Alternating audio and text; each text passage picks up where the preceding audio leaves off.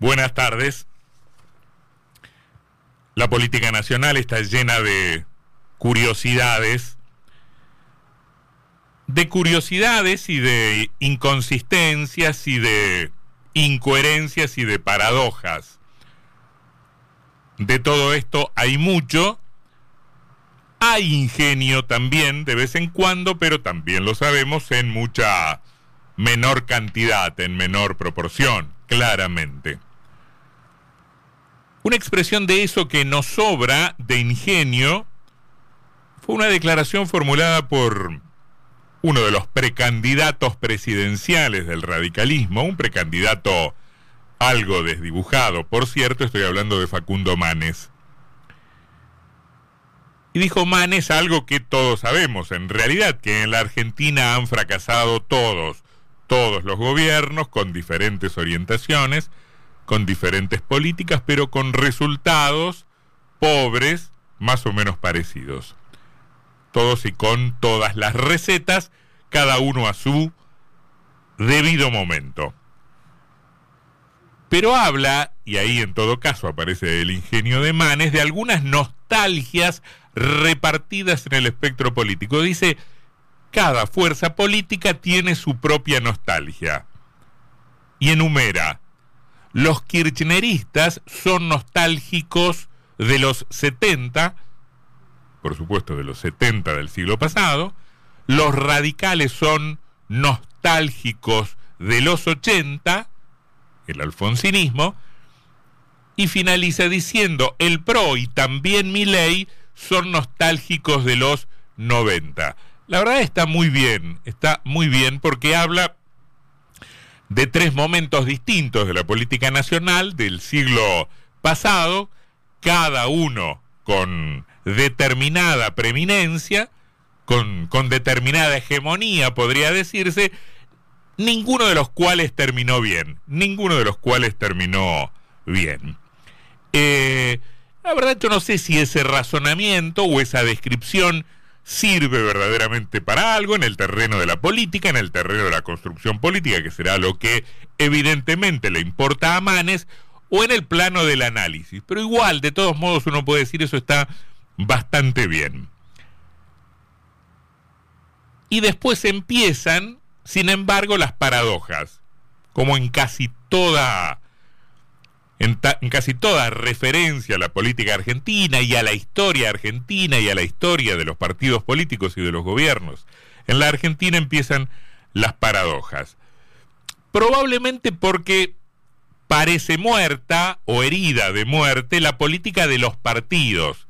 Ya no se piensa tanto la política en términos de partidos, se la piensa mucho más en términos de alianzas, de coaliciones, incluso en términos de personalismos, importa más el perfil, la imagen, la idea que entrega el candidato fulano, sultano o perengano, y mucho menos el cuerpo de ideas que lo sostiene. Es cierto a veces hablar de cuerpo de ideas frente a tanta insustancialidad parece una exageración.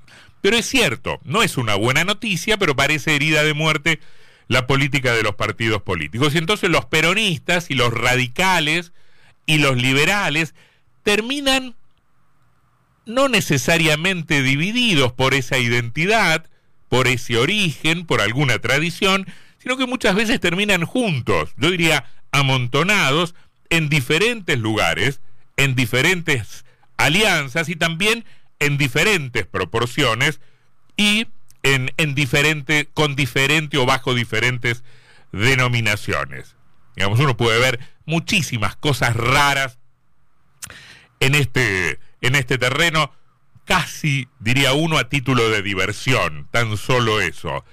Liberales como Maslatón, un tipo que en los 80 era de la UCD, y que, o de la UPAU, que era el brazo universitario de, la UCD en la universidad, cosa increíble. Los sectores liberales y de derecha tuvieron algún momento de cierta efervescencia en, en el claustro universitario o en los claustros universitarios. Bueno, ese tipo que hace cinco minutos era de ley ahora parece coquetear con el kirchnerismo, sin ir más lejos anoche. En la entrevista que concedió al canal C5N, Cristina Fernández de Kirchner lo, lo elogió. Hay liberales que razonan como kirchneristas.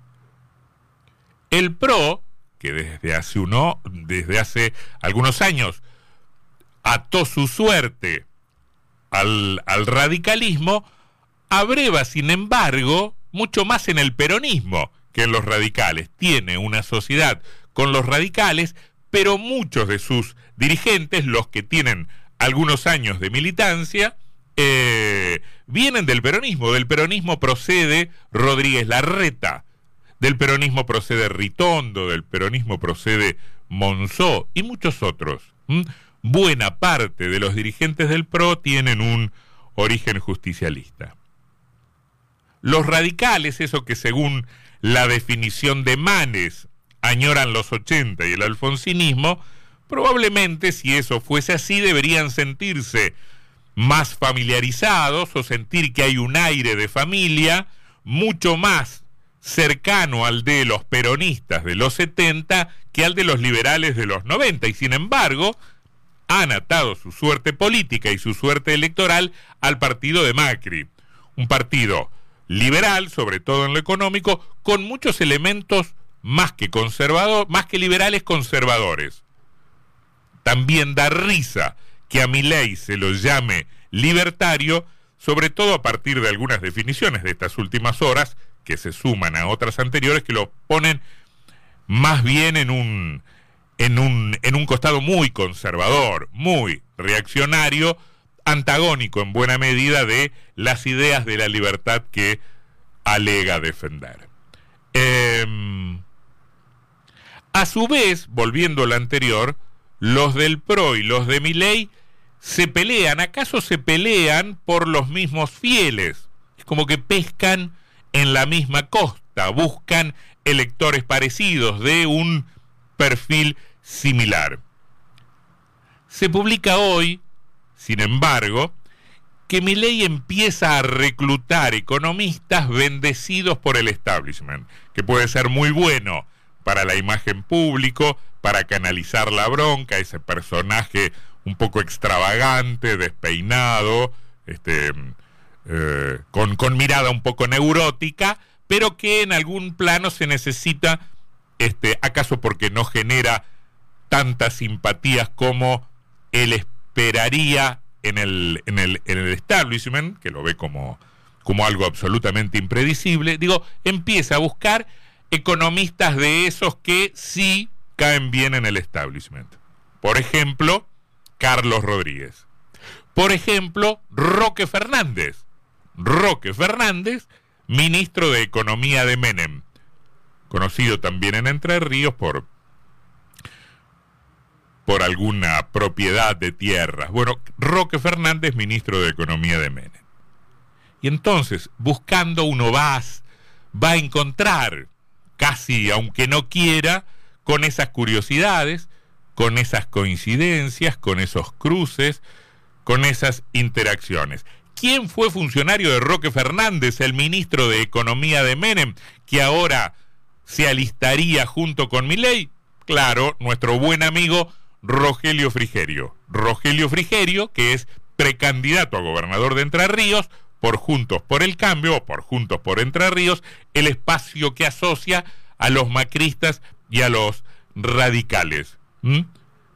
Frigerio, que arranca bien en esa carrera, incluso por el respaldo de unos cuantos radicales entrerrianos que lo prefieren a algún otro precandidato de origen radical.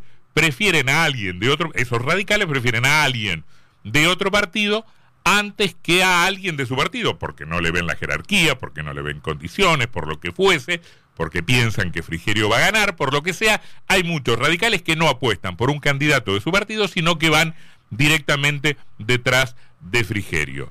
Y no imagino, lo podemos empezar a preguntar a cuánto radical se nos cruce por el programa, no imagino a esos radicales, sin embargo, elogiando la política económica de Menem, ni la inicial, ni la del medio con Caballo, ni la del final con Roque Fernández, y sin embargo, al mismo tiempo, seguramente manifestando su rechazo por las transformaciones de los 90, levantarán el nombre de alguien que fue durante tres años, durante tres años, no diez minutos, funcionario del Ministerio de Economía de Menem, subsecretario primero, secretario después, entre 1996 y 1999, Frigerio fue funcionario de Menem.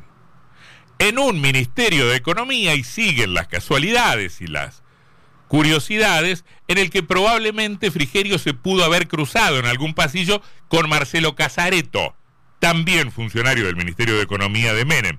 Casareto no es del PRO, ni de Miley, ni radical, sino peronista. Expresa con aquella participación en, en el Ministerio de Economía de Menem lo que muchos otros peronistas que aún hoy están en carrera y que mm, bebieron sin mayores problemas en ese momento de las aguas del menemismo. Después muchos fabricaron una historia, recompusieron su pasado, se volvieron críticos, se dibujaron un personaje más a medida de lo que tuvieron que eh, trabajar después. Ahora, con las manos, contamos a los que en ese momento decían, decían que Menem este, no representaba las políticas del peronismo, el propio Kirchner este, poco menos que comparándolo con San Martín, Cristina Fernández de Kirchner también, defendiendo la transformación neoliberal de los 90 y la privatización de IPF,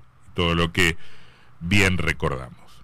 O sea, puede que efectivamente, como dice Manes, haya mucha nostalgia. El problema es que hay muchas nostalgias cruzadas porque se han perdido esas identidades nostálgicos de los 70 los kirchneristas, nostálgicos de los 80 los radicales, nostálgicos de los 90 los del PRO y los de Milei. Hay mucha nostalgia cruzada, muchos pasados parecidos, muchos trayectos comunes. Que sin embargo después se vuelven matrimonio. Los matrimonios suelen ser así, muchas veces amor, muchas veces amor, muchas otras veces conveniencia. Aquí no es el amor ni el espanto lo que de vez en cuando une a gente tan distinta, aparentemente distinta, supuestamente distinta, supuestamente tan distante. Lo que tienen en común, en todo caso, mirando para atrás, hemos hecho un muy rápido recorrido que se podría multiplicar cuatro o cinco veces con, otros, con otras figuras, em, lo que tienen mirando para atrás justamente es el fracaso, ese fracaso al que Manes hacía referencia cuando hablaba de las respectivas nostalgias, el fracaso sucesivo, el fracaso compartido, porque de allí vienen todos o casi todos, de allí vienen todos, al menos los que tienen pasado. Los iguala efectivamente un pasado de fracaso y nos convocan entusiastas, contagiosos, con inveterada fe de candidatos al éxito que viene, al éxito que asoma, al porvenir venturoso, ese que, nos dicen en los discursos, aguarda a la vuelta de la esquina. La política nacional, ya fue dicho, está llena de curiosidades, de curiosidades y de inconsistencias, de curiosidades y de incoherencias, de curiosidades y de paradojas. Todo esto, todo esto último, en mucha mayor medida,